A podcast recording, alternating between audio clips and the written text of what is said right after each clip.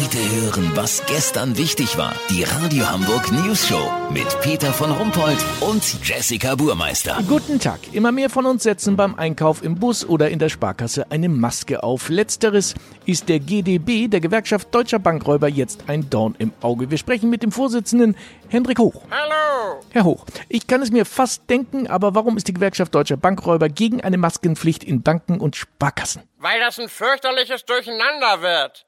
Wenn ein Bankräuber maskiert mit einem Komplizen eine Bank betritt und die Kunden sind ebenfalls maskiert, wie sollen sich unsere Mitglieder dann untereinander erkennen? Ja, aber das ist doch Ihr Problem. Setzen Sie doch einen Helm auf oder sowas. So einfach ist das nicht. Über eine Helmpflicht für Bankräuber kann nur in der jährlichen Jahreshauptversammlung entschieden werden. Und die darf zurzeit wegen der Pandemie nicht stattfinden. Ja, und was schlagen Sie jetzt vor? Wir fordern während der Corona-Krise einen eigenen Schalter für unsere Mitglieder und eine Mindestbeute von 10.000 Euro, damit wir nicht so oft überfallen müssen. Also ganz ehrlich, Sie haben doch den Schuss nicht gehört. Das stimmt, denn wir empfehlen unseren Mitgliedern den Gebrauch authentischer Schusswaffen Attrappen. Ja, vielen Dank. Hendrik Hoch von der Gewerkschaft der Bankräuber. Kurznachrichten mit Jessica Burmeister. Bundesliga, ab dem 9. Mai Geisterspiele geplant.